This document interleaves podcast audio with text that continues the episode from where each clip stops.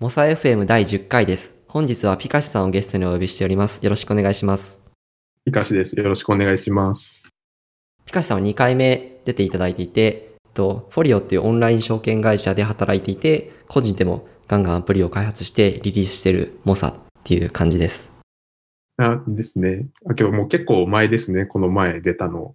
ですよねもう。夏、夏前とかですよね、多分。6?5 回？多分第5回ぐらい。第5回。うん。うん、6月。になってますね。いや、けどもう10月ですね。そうなんですよ。あっという間に。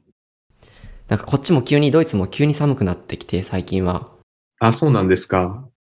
なんかまあ暗いし、日照時間も短いし、厳しい冬がそろそろ始まるなっていう感じですね。いや、そうですよね。日本結構増えてきましたね。まだたまに暑いけど。ああ、なるほど。うん、暑い日が来たりとか、なんか涼しい日が来たりとか。ですね。交互に。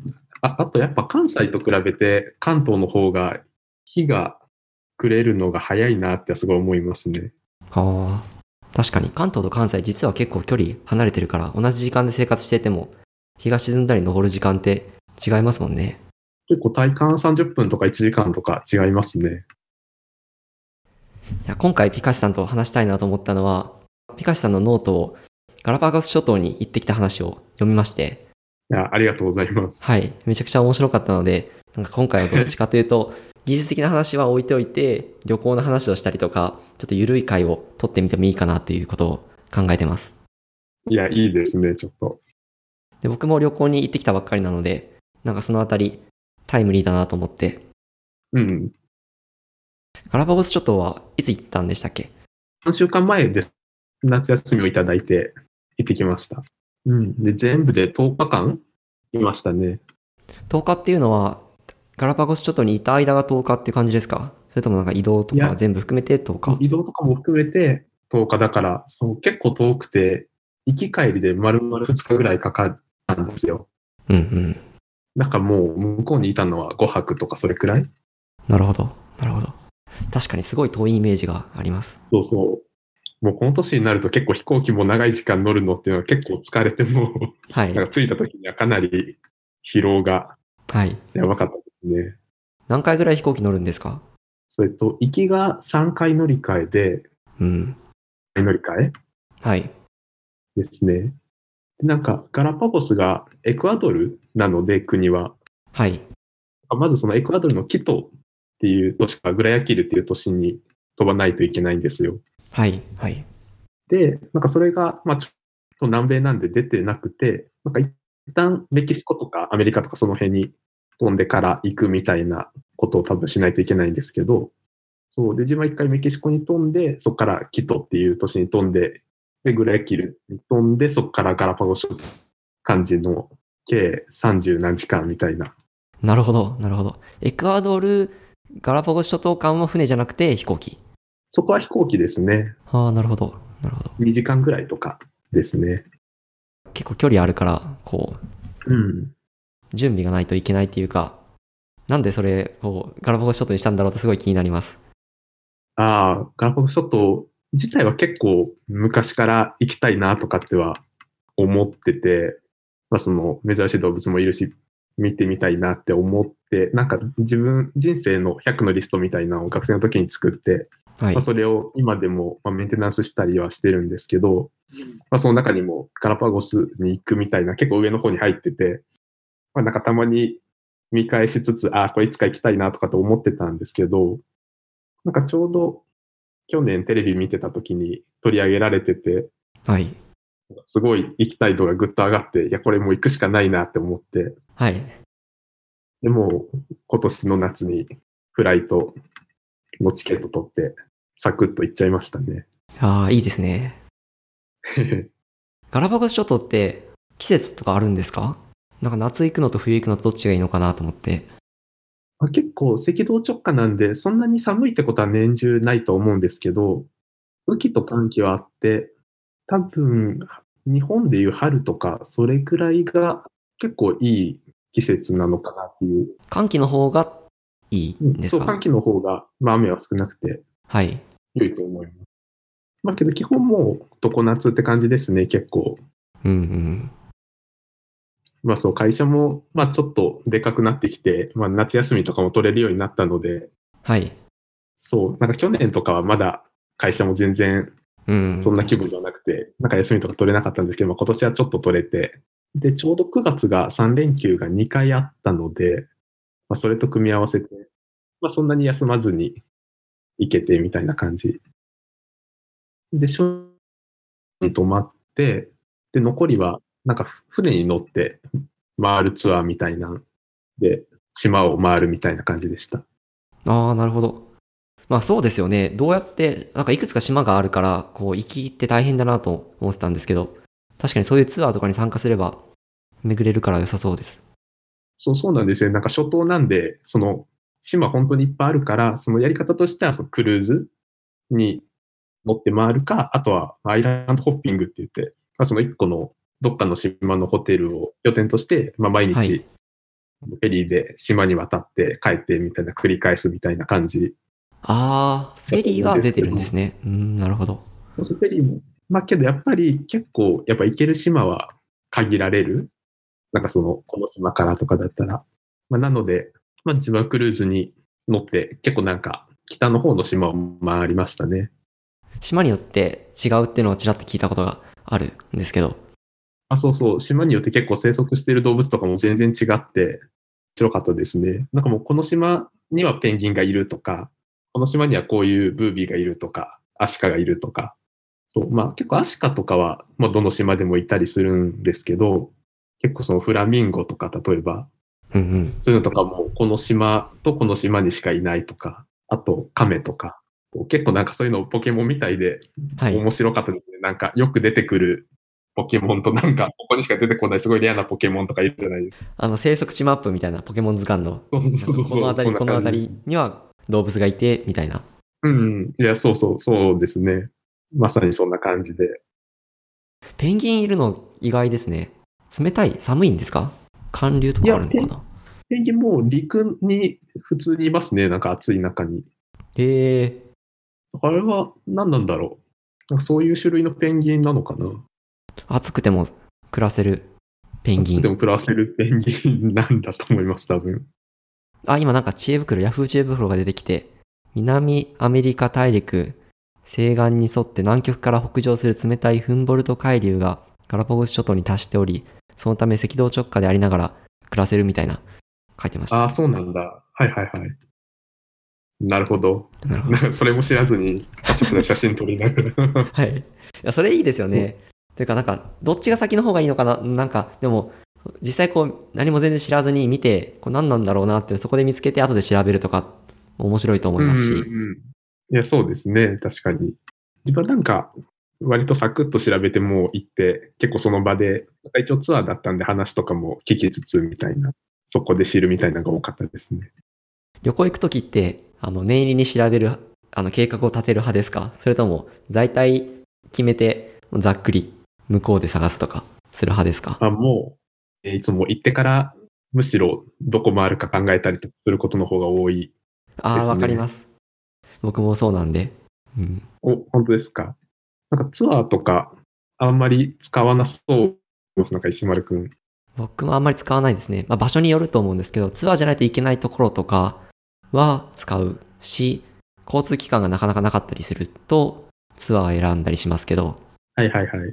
そう自分まさにそうですね。もう、本当ツアーじゃないといけないところとか、以外ではツアー使わないかなって感じですね。なので今回とかはもうツアーじゃないと回れないので、渋々ツアーみたいな感じでした。なるほど、なるほど。なんか特に見かけた面白い生き物とかいました？ペンギン以外にも。うーん、けどやっぱカメ結構有名じゃないですか。はいなん。かカメはやっぱめっちゃでかかったですね。もへえ。う、もう1メートル半ぐらいはあるのかな。もう普通に歩いたりって思って。あとペリカンとかも結構いましたね。ペリカンもでかいんですか？でかくはない。ペリカンは、うーん、でかいのかな。また普通の鳥よりはでかいけど、みたいなぐらいですかね。うーん、なるほど。あと、まあ、イグアナはそこら中にいました。それが面白いです。うん。ですね、も今僕もピカシさんのノートの記事を読んでるんで、そこにいろいろ写真が載ってるので、まだアクセスしたことがない方は、ショーノートに貼りますので、ぜひ写真、いろんな生き物の写真を見てみてください。よろしくお願いします。ガラパゴス諸島の後はメキシコシティ、もう少し観光してたんですね。そうですね。メキシコが行き帰りでそれぞれ1日ずつとかトランジットで時間があって、まあ、それぞれちょっと外に出て観光はしました。で、メキシコがちょうど、なんか行きも1日時間あって、ちょっと外に出たんですけど、なんかちょうど独立記念日と重なってしまってて、9月14かな、15か。で、なんかすごい異様な雰囲気で、なんか、すごいタイミングに当たってしまったなって思って。メキシコは祝日はお店とかは開くんですか？なんか、賑やかな感じなんですかね？開かない。あ、やっぱりそうなんですね。結構閉まってましたね、スペイン圏なんで。なんかたまにちょっと空いてるぐらいの。うんうん。うん。そうあと、メキシコ自体初めてだったから、はい。その、なんか独立記念日と被ってるっていうのがあんまり、うんうん。なんか日々、こう、もう、うじゃうじゃしてるのかなとかと思って、はい。なんかどういう、どういう街なんやみたいな感じで、ああ、なるほ最初ちょっとど。思ってたんですけど、そうそう、なんかそれがデフォルトだと思ってしまって、その一番最初の時に。で、その、で、ガラパゴス行って、また帰りにメキシコに一日行った時に、また同じところに行ったら、なんか全然違ってすごいのどかな街で、あ、これが普通なんや、みたいな感じで、そこで知るどこへ行っても賑やかみたいな、こう、最初のこう、第一印象みたいなのを受けてしまったけど、それは普通ではなくて、祝日だったからそうなんです。だけど、うんなるほど。まあ、両方見れていいですよね。まあまあ、たまたま両方見れて。この今遺跡の写真見てるんですけど、これめちゃくちゃ綺麗ですね。あ、これ、これ、そうですね。そう、これもうめっちゃ広くて、もう遺跡一周するだけでも数時間かかりましたね、もこの遺跡を遠くから撮ってる写真はどこから撮ってるんですか？高台みたいな感じですか？う。これもその遺跡から撮って。るんですよ。一つの遺跡からもう片方の遺跡を見てるみたいな。ですです。なんかこういうでかい遺跡が結構その一個の敷地内にあって、なのですごいもう壮大でしたね。そうけどなんか朝7時ぐらいとかに行ったらまだ誰もいなくて、そう、なんかそのチケットとかもなんか買うところが空いてなくて、はい。なんかよくわからない警備員のおっちゃんになんかチケット売ってもらって、それで入るみたいな。ちょっと、本当に入ってよかったんかなみたいな。入りましたね。メキシコ行ったことありますか？メキシコないです。一回行ってみたいなと思いながらも、うん、ないですね。あ、本当ですか？いや、すごいいい街でしたね。うん。なんか食べ物美味しいイメージがある、あります？あ、そう、タコスとか、うん。うん。美味しかったですね。まあけどやっぱ英語があんまり通じないっていうのは、ちょっと辛いかなって思います、メキシコって何語になるんですかね？スペイン語？ポルトガル語？メキシコ、スペイン語ですね。スペイン語あ、そうなんですね。うん。なんか Google 翻訳ってカメラでかざしたら英語に変えてくれたりするじゃないですか。他の言語とかで。はい。そう、あれをいつも英語圏外の時はずっと使ってます。まああれがないと生活結構大変かなっていう。わかります。いや、便利ですね。あれすごい便利ですよね。うん、うん。か僕もあれ使う前は、その文字を見て、で、打ち込めば打った方が早いんじゃないかって思ってたんですけど、うん。言語によっては、その、うんなんでしょう。見て、それを自分の中で記憶して打つっていうのが難しいから何回もこう、往復しないといけなかったりとか、そもそもうんどう打てばこの記号は出るんだみたいな文字とかあるから、そうですよね。ここの文字は何だみたいなのが。そうです、そうです。それを思うと、かざしてこう、あの、調べるっていうのは、すごいいいなと思います。いや、そうですね。本当に Google に感謝です。ですね。ガラパゴスはそんな感じですかね。とピカシさんはこう、南の島に行って、僕はすごい北の島に行ってたんで、その辺の話もしたいですね。ですね。いや、アイスランドですよね。そうなんですよ。アイスランドに行ってきました。お、アイスランド旅行ですか？ああ、旅行ですね。今回は100%休暇の予定で、ちょっと休みを取って行ったっていう感じです。あ、そうなんですね。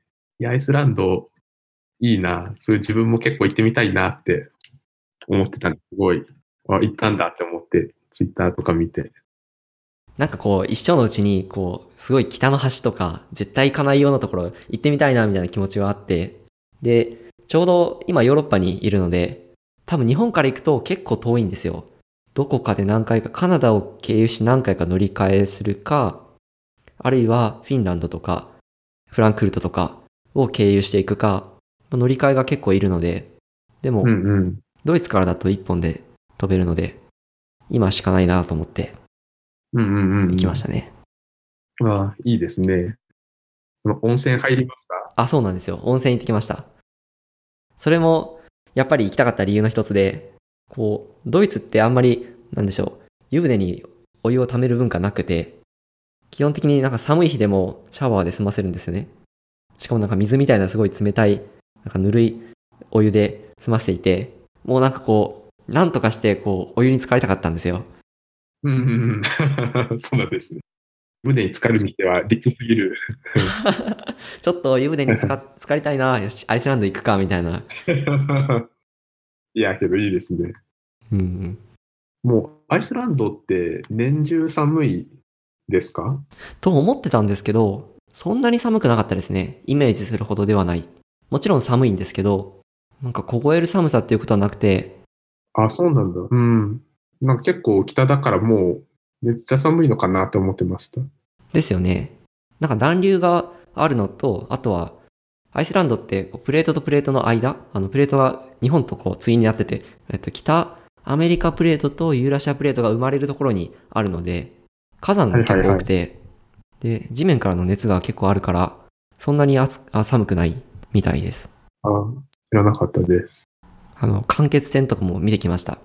一定時間ごとに、なんかお湯がこう地面からこうバーンと吹き上がるようなやつ。おー、すごい。うん、よかったですね。なんかそういうここじゃないと見れないみたいなのがいっぱいあるところに旅行とかって行くの楽しいですよね、結構。わかります。が特にまあ自然とかはまさにそうで、その地域、その場所にしかこうできないような現象とか、やっぱあると思うので、そうですよね。アイスランドはそういう意味では氷河があって良かったです。年中こう雪がずっと積もり続けていて、毎年毎年こう上から積まれていく、こう氷の世界みたいな感じ。うんうんうんうん。へえ。あれけど、それって結構やっぱりもう氷点下とかに。その辺は氷点下です。はい。そのあたりは、でもマイナス10何度とかそういう寒さではなくて、まあマイナス2、3度とか。僕が行った時はそのぐらいでしたね。あ、そうなんですね。うーん。氷の洞窟？えっと、いくつかアイスランドにもあるんですけど、僕が行ったところは残念ながらシーズン的にまだ、その本当に自然の氷が積もってしかもこう空洞ができてみたいな現象の氷の洞窟には入れなかったんですけど、でも人工的にその氷河の中を掘っていったアイストンネルみたいなところに。行ったんですけど、それは結構良くてはい。うん。あたり一面氷の世界とかなんかこう氷の洞窟みたいな憧れがあって、憧れ？興味？なんかゲームとかよく出るじゃないですか、そういうのって。出ますね、確かに。僕あの、スーパードンキーコングシリーズのなんかその氷の表現がすごい好きで。はいはいはい。ね、ありますね。うん。いや、確かに現実で360度、どこも氷みたいなんてはい。ないですもんね。ないですね、なかなか。うん。いや、いいな。ちょっと行ってみたくなりますね。自はい。分も。次はじゃあアイスランドですかね。そうですね。来年はちょっとアイスランドかな。温泉浸かりに。あ、贅沢だ。いや、日本、日本いや、温泉浸かりには日本の方が十分いいところはたくさんあると思うのいで、やまあまあまあ、そうですね。いや、冗談です。まあ、あの、避暑地というか、夏の間結構あの人気らしくて、あ、そうなんです。そうドイツの同僚も、なんか夏暑い時にアイスランドにちょっと何日か、あの、うん。休暇取りに行くっていう人何人かいるので、あ、そうなんですね。暑い時に行くといいかもしれないですね。うん。確かに、ちょうど良さそう。うん。そうオーロラとかって見えるんですか？オーロラも見れます。なんかオーロラが見れるところに入ってるので、えっと、僕が滞在してたのが、レイキャビークっていう、地球上で一番北にある首都なんですけど、そのあたりはもう、あの、オーロラの帯域に入っていて、暗ければ街の中でも見える。うんうんうんうん。で、やっぱり街の中で見るのは、すごいすごいあの、天候も良くて、いいコンディションの時しかなくて、大体はそこからバスツアーみたいなのが出ていて、あの、穴場というか、その日の天気に応じて、晴れているところにバスで移動して観測するみたいな。いあ、そうなんですね。うーん。や、でも僕は残念ながら見れなかったんですよ、今回は。あ、見えなかったですか？はい、悪くて、曇り、雨、雨、みたいな、雨みたいな天気で、ああ、なるほど。なんかちょっと、天気は残念。残念ですね。うん。あ、でも面白かったのは、そう、見れなかったんですけど、なんかレイキャビークの街歩いてたら、多分見れない人に向けかもしれないですけど、なんか VR でオーロラを体験みたいなお店があって、おー、なるほど。なんか VR ヘッドセット貸してくれるんですよね。で、それ見たら、確かにオーロラが見えるんですよ。いや、これ賢いなと思って、はい。そんなとこで VR が。まあ、わざわざアイスランドまで行って、そう実際にオーロラが見えるところで仮想世界で見る必要があるのかってのはあると思うんですけど、でもやっぱ見えないと悔しいじゃないですか。うん、まあ確かになんか、まあ見れたみたいな感じの そうです。体験ははい。疑似的にもできますもんね。へなんかそれいいなと思って。うん。えうん。なんかそのいや、、すごいですね。お店はそういうところで。はい。うんそう、そういうなんか使われ方するんだなと思うと、なんか目から鱗っていうか、うんい。や、本当ですね。天気に左右されやすいような観光地とか置くといいかもしれないですね。実際はこう見えるみたいな。いろんなタワーの上とかにもあるじゃないですか。晴れてる日は、あの、こういう風に景色が見えるみたいなプレートっていうか、ディスプレイというか、うんうん。うん。あれのイメージですね。いや、確かにそうですね。結構運ですもんね。なんかちょうどいい感じに見えるかとかって。うん。いや、確かにそれはいい使い方だな、ちょっと。うん。けどなんか例えばガラパゴスとかで VR で全部島見れるとかってなったら、みんな行かなくなっちゃいそうな気もしないんですか。どうなんだろ本当に見たい人と、そこまでは見なくておお金を出したり時間をかけたりしなくて手軽に楽しみたい人と、みたいな二極化みたいなのはあると思うんですけど、なんか現実に体験するのはすごいリッチな経験というか、う。なんかその温泉入ったりとか、結構その体験とかベースのものっていうのは多分、はい。その大体できないと思うんですけど、その、なんかこういう動物見たりとかって、結構 VR も精度上がってくるとなんか、その目で見るものって結構差が縮まってきそうだな、みたいなそれはありそうですね。うん。感じがしますね。むしろそのリアルに見るよりも一番いい時に撮られた情報だからもっとこう綺麗というか実際にその場所に行って見るよりもいい体験ができる時代が来るかもしれないですね。VR の方が。いや、そうですね。確かに。どうなっていくんだろうん。あとはアイスランドは良かったのはなんか氷も綺麗だし温泉も良かったんですけど滝とかも多くてでう。あ、そうなんですかなん。か大自然って感じでしたね。街から離れると。滝か。うーん。なんか本当に結構自然が壮大な感じですね、話を聞いてると。はい、そんな感じでした。いやー、いいですね。ちょっとブログを楽しみに待ってます。なんか写真をいっぱい見たいです。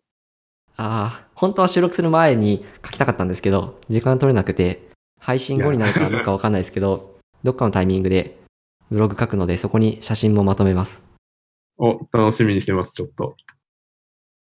そして自分もちょっと来年はい、行けたら行こうと思います。ですね。やっぱそういう情報がまとまってると、こう、計画も立てやすいですし、計画？いや、なんかイメージもしやすいですし、いや、そうですね。僕なんかそうやって、あの、なんでしょう。綺麗にまとめられた情報というよりは、知り合いが行った時の、なんか、雑なまとめみたいな、こう、どんなところ行ってどんな写真撮ったみたいな情報の方が見たくて、うーん。僕もよくピカシさんのどこに旅行行ったっていう情報見せてもらってますし、僕も公開したいなと思ってます。うん。いや、わかります。なんか、そっちの方が結構、なんか生々しく、その土地に触れてる感とかがあるし、結構やっぱ自分の周りの人とかがすごい安心感があるっていうか、ですね。それで言うと、来週っていうか、今日シンガポールに行くんですよ。あもう今日行くんですか？あ、今日行きます。もうあとフライトまで数時間なんですけど。で、ピカシさんもシンガポールに行ったっていうのを読んだ記憶があるので、その辺の話も聞きたいなと思って。あ、本当ですか？今回石丸くんは出張ですか？これは会議です。ね。えっと、昨日までドイツで学会があって、えっと、あさってからシンガポールで学会があるんで、タイミング的には今日飛べば、明日の夕方につけて、次の日から、これは仕事って感じです。あ、そうなんですね。いや、すごいハードスケジュールですね。そうなんですよ。もう今日しかないんですよ。今日逃すとまたしばらく、あの、いいろいろ出張重なるので、うん。はいはいはい。いや、お疲れ様です、本当あ、いえ、ありがとうございます。僕まだシンガポール全く何も調べてなくて、荷造りもしてないけど、そもそもなんかどんなとこ行ったらいいかなとか知らないので、はいはいなんか軽く教えてもらえると嬉しいです。あ、本当ですか。シンガポールは、今日そんなになんか見るとこ多くはない。まあその、シンガポール自体そんなにでかくないので。で、何かな、植物園とかは行きましたね、観光だと。植物園。と、なんかすごい変わった植物、写真で見たことあります？木っぽいというか、なんだろう。あ、そうです、そうです。なんか、なんか変に高いやつです。なんだ、この上に開いてる。ああ、今 Google で調べて見てます。あ、本当ですか？ガーデンズ・バイ・ザ・ベイ。あ、それかな、多分それですね。なるほど。あ、これ行ってみたいですね。これ近い、近いというか、簡単に行けますか？あそう、もうシンガポール自体すごい小さいから、もう基本どこでも割と30分1時間以内とかで行けますね、もう。あと自分行った時は、どこ行ったかな？そう、自分結構4、5年前に行ったんですけど、結構雨降ってて、その時、まあまさに。うん、はい。で、結構毎日映画見てましたね。せっかくシンガポール着いたけど、そうそうそう日本で映画見るのと何が違うんですか？シンガポールで映画見るのは。いや、なんも変わんないですね。もう、普通に英語で中国語字幕っていう、なんかそれが違うだけですね。ああ、なるほど。なるほど。うん。そう、なんかシンガポール自分行った時は、そう、なんか石丸くん、もう今日から行くのに、はい。ちょっと、まあこういうこと言ってどうなのかなって感じなんですあ、いいけど、ですよ。はい。はい。結構なんか日本にすごい近いんですよね、感覚が。えー、はい。そのもう、ショッピングセンターとかもすごい立ち並んでてみたいなるほど。なるほど。な。なんかあんまり海外に行った感じがしなかったかなって思いましたう。ん。ああ、そんな感じなんですね。僕もっとなんかアジアっていう感じのイメージを勝手に持ってました。あ、本当ですか？アジアって感じというか、うん。賑やかというか、ごった返してるイメージでした。そんなことないんですねあ、。そうです、ね。そう、結構、まあ、珍しい観光名所とかあったりはするんですけど、うんうん。うん。まあ、雨だったからかもしれないけど、それこそ。ちなみに結構、観光できる時間とかはありそうなんですか？あんまりないけど、一日、丸一日ぐらいはありそうですね。結構深夜便しかと、あの、なくて、で、最終日も全部終わった後、その次の日の、もう真夜中に飛ぶ飛行機を取ったので、はいはい、はい。全部仕事が終わった後の一日とかは、ちょっとありそうです。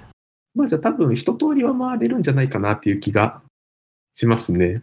あとあの、マリーナベイサンズわかりますか？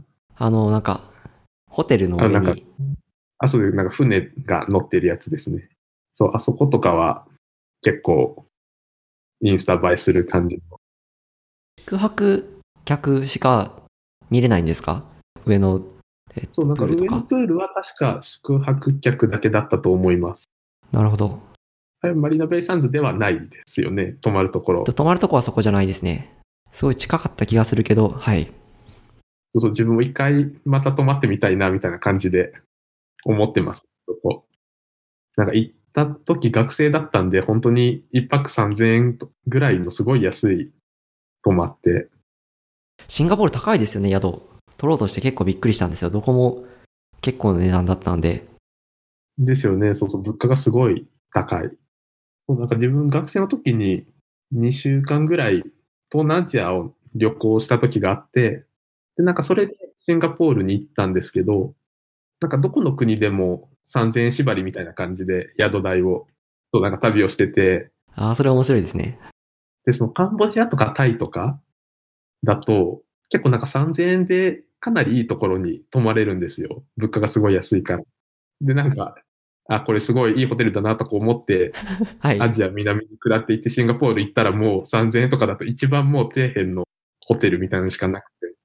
もう結構離れにある、すごい安いとこに泊まってみたいな感じで、すごい物価の違いを感じましたね。それ面白いですね、確かに。なんかこう、金額を決めて、その金額で何ができるかをこう、いろんな国で体験するのは楽しそうです。いや、そうですね。うん。もう本当になんかちょっと国境をまたぐだけで全然もう文化も違うし、そういう物価も違うし、みたいな。ですよね。まあ結構、うん、面白いですね。3000円というとアイスランドだとお昼ご飯の値段ですね。アイスランドもめちゃくちゃ高いので、いやあ、そうなんですかびっくりするぐらい高かったですね。ええもう結構観光地みたいになってるからですかね。うん、多分そうだと思います。うん、今一番こう栄えてる資源が観光らしいので、いや、お昼3000円はすごい高いですね。え大体シンガポールのことちょっと分かった気がします。何も分からないよりは、なんとか。え 本当は多分出発する前にもっと調べた方がいいんですけど、もう数時間後なのに何も知らないっていう。いやけど、このポッドキャストの数時間後っていうのにびっくりしました。あ あ、そう、そうなんですよ。今、えっと、土曜日のお昼、こっちはお昼で、えっと、日本だと夜に撮ってると思うんですけど、はい、そうです、ね。ちょっとドキドキしながら、あの、始めました。ペースよく話せたら多分十分間に合う時間なんですけど、これ間に合うかなとか思いながら、ちょっと時計見てます。はいはいはい。あ、本当ですか？でも時間的にまだあともうちょっとだけ喋れそうな気がしますね。あ、本当ですか？はい。今これで終わるとなんか本当に観光会というか、旅行の話で 終わっちゃったので、若干真面目な話というか、なんかちょっとベストトピックも一つ話したいですね。あ、そうしますか。どうしよう。何話しますか？そう、何にしますか？結構、実は前回の、あの、ポッドキャストでも時間を気にしながら喋ってたので、残ってた話題があって、で、今回も小ノートがあるので、なんか、どれ選ぼうかなって感じですよね。そうですね。多分技術の話をするにはちょっとな、足りないので、本の話か、マネジメントの話か、どっちか、かなって感じ。。マネジメントの話前ちょっとしましたよね。しましたね。なので、はい。なんか本の話とかします？しましょう。じゃあ本の話をしましょね。あ、じゃあそのさっき、なんかちらっと話出てきたかもしれないんですけど、人生の100のリストっていう本は結構自分好きな本で、その本の話して良いですか？う。ぜひぜひ。人生100のリスト。はい。えっと、この本はもう本当に作者がロバート・ハリスっていう人なんですけど、その人が人生でやりたいことを100個立てて、でもそれをただこなしていくだけの本なんです。ああ、なるほど。この人の個人的な話が書かれてるって感じですか？あそうです、そうです。この人がその100個の項目立てて、その項目ごとになんか数ページごと書かれてて、まあ、これはこうやって達成したみたいな感じのことがずらっと書かれてる本なんですけど、はい。それを学生の時に読んで、すごい、なんかその時の自分には、あ、こんな自由な生き方があるんだ、みたいな感じに移って、で、そこから、そう自分も、なんだろう、そういう、まあこういうこと人生で達成したいみたいなのを立てて、まあそれをこうなしていきたいな、みたいな感じで思って、なんか一回人生でやりたいことを立ててみたことがあって、ブログに。で、なんかその時全然100個とか出てこなくて、こう出すのって難しい。すぐ出てこない感じがします。そうそう、100個結構難しいですね。そうで、それが多分5年前ぐらいかな。4、5年前ぐらいに作って、はいで、。そこからなんか思いついたら書き足していってみたいな感じで今でもしてるんですけど、まあ今でも60個ぐらい。100っていう数字には必ずしもこう意味があるわけではないですかね。多いといいみたいな。100に到達しなくても。そう、多分、うん。結構リスト化してるのが大事なのかなって自分は思いますね。なるほど。そう、本当は自分100個書き出したいなって思ってたんです。やっぱり、なかなか 出てこないな、みたいな。で、まあ最近は結構それを見つつ、あ、こういうことしたいなっていうのを思い出して、あ、じゃあこれ、今度やろうかな、みたいな感じでやって、まあガラパゴス諸島とかもそうだったんですけど、そう、もうこの年になってくると、まあこの年でも28とかなんですけど、自分。割ともう普段から、なんかちょっと意識的にアクションを起こさないともうなんか何も新しいことしないみたいな感じになりそうで、まあ学生の時とかもっとフットワーク軽かったんですけど、うんうん。まあなんで結構もうそれを割と意識的に見て、ちょっと今度これをしようみたいな感じで、で言ってますね。なんかそういう意味でもちょっと、その本に感化されて、まあそういうのを作って、それで割となんか自分も動かされてるみたいなところあるかなっていう。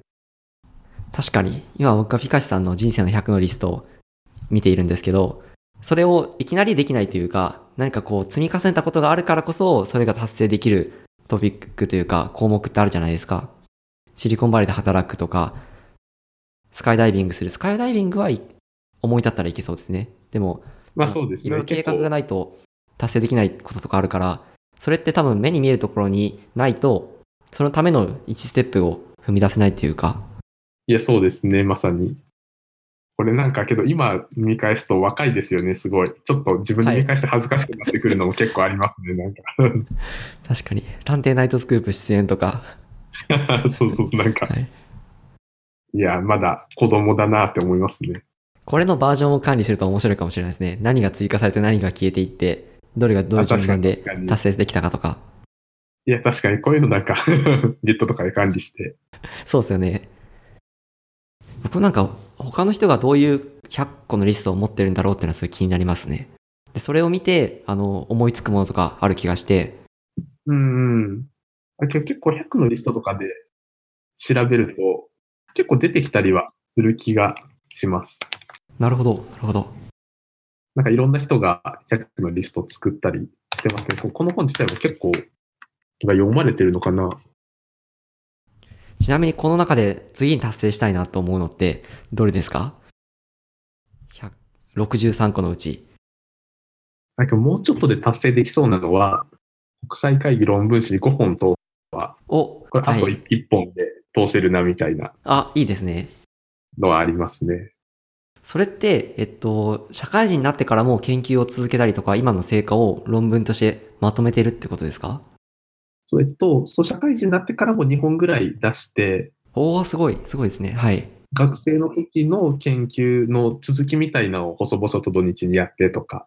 そうけど最近はもう、それもしてないので、ちょっとこれを達成するには、どっかでやる気を起こしてみたいな確かに。感じでありますね。まあ、石丸くんとかも5本どころか、国内のを含めると40ぐらい。国際会議だけだと30ぐらいありますね。いや、すごいですね、さすが。石丸くんとかもしリスト作ったら見てみたいです、ちょっと。リストを作って公開します。公開でき、あ、でもどうなんでしょう。これ公開、うーん、公開します。頑張って。あ、本当ですか？なんかすごい本当にリアルな100個のリストとかと公開できないかもしれないですけど、ああ、すごいプライベートな。トピックになるので、うんいや、確かに。まあ、結構そのパブリックにすることで、なんか、ですよねこ。れにコミットメントしないとみたいな気持ちにもちょっとなったりするから、うんうんうん。まあ、結構パブリックにできるものはパブリックにしていくみたいな方が、ですし、それを見て、あの、協力者ができるかもしれないので、うんなんかそれ、自分も一緒にその、なんかそういう挑戦したいとか、公開してるですいや、方が。そうですね。うんうんうん。じゃあ僕が今日これからすることは、まず、無事に空港に行き、で、空港の待ってる間に、今回のポッドキャストを編集して、で、飛行機の中で100のリストと、えーっと、アイスランドの、えー観光の記事を書く。おやります。いや、もう、なんか時間の使い方がすごい手慣れてますね、なんか。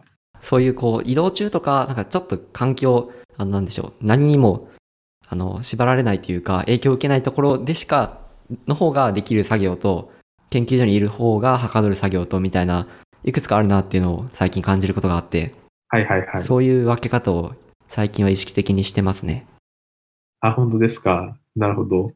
あ、けどそれ結構わかりますね。なんか、自分結構読書とかって、すごい、なんか今結構会社の近くに住んでるんですけど、その前は結構会社の遠くに住んでて、まあ、そこから会社に通ってる時ってもう毎日もう必然的に読書する時間があったから、はい。結構まあ、毎日1、2時間ぐらいは常に確保されてたんですけど、やっぱりその、家が会社から近くなって別に時間自体は、まあそう1日2時間だから変わってないんだけど、なんか読もうと思っても全然読む時間をなぜか取れないんですよね。うんうんうん。なんかすごい、もうあえて次引っ越しするときとかは会社の遠くに住んで、本読む時間増やしたいなとか最近思ったり本を読むことしかできない時間をあえて作るみたいな。ですね。なんか移動の時間は本を読むみたいなのが結構自分の中であるので、それなんか二つの意味でいいなって今思ったんですよね。なんか一つはその、習慣化っていうか、なんかこういう行動をしてるときはこういう行動をするみたいなのが習慣になると、あの、続きやすい気がするので、電車に乗る習慣があって、電車に乗ってる間は本を読むから、なんかこう、普段でも電車乗った時にふと本を開いてしまうみたいな、なると嬉しいなっていうのはあるなとはいはい。で、もう一個は、一日の時間って均一じゃないというか、こういうことをするのに適してる時間と、こういうことをすることに適してる時間と違うなと思うので、なんかそういう自分の認知資源みたいな、こう、今自分が今日一日でどういうことができそうみたいなのを割り振るいい理由になりそう。なるほど、なるほど。いや、そうですね。確かに。うん。多分机の前に6時間座るのと、机の前に、えー3時間プラス移動が1時間プラスってこう分かれ、いくつか分かれてる方が実はなんかそのパフォーマンスは上がるんじゃないかなってことを最近考えます。あはいはいはい。なんか意識的にじゃあそういうふうに時間を、まあ、組み入れてやっていくってことですよね。うん。確かにそれはあるかもしれないですね。いや、なんかその辺の結構タイムマネジメントの話とか石丸くん、すごい知見豊富そうなので、またいろいろ話聞きたいですね。そうですね。またそういう回を作りたいですね。なんかそればっかり話しててどうなんだろうって気もするけど、でも何何をするかの部分と、まあ、どうやってそれをするかの部分の両輪かなという気もするので、うん。ちょっとふわっとした話もまたどっかでいや、そうですね。うん。いや、そうしましょ大体そんなところですかね。う。ですね。そんな感じですかね。はい、間に合いそうです。よかった。まだ全然時間、全然ではないですけど、いやいや。ちょうど今から動けばぴったりぐらいになるので、うんあ、本当ですか？収録を終えおて、片付けてはいいこうと思います。お、気をつけていってきてください。ありがとうございます。とそうですね。じゃあ今回話した内容に関するリンクとか本とか、まあ、今回少ないですけどね、は、えー、ショーノートから見ることができます。ショノートは mosa.fm スラッシュ10です。ショノートは mosa.fm スラッシュ10からアクセスできます。では、そんなところで今日はありがとうございました。はい。ありがとうございました。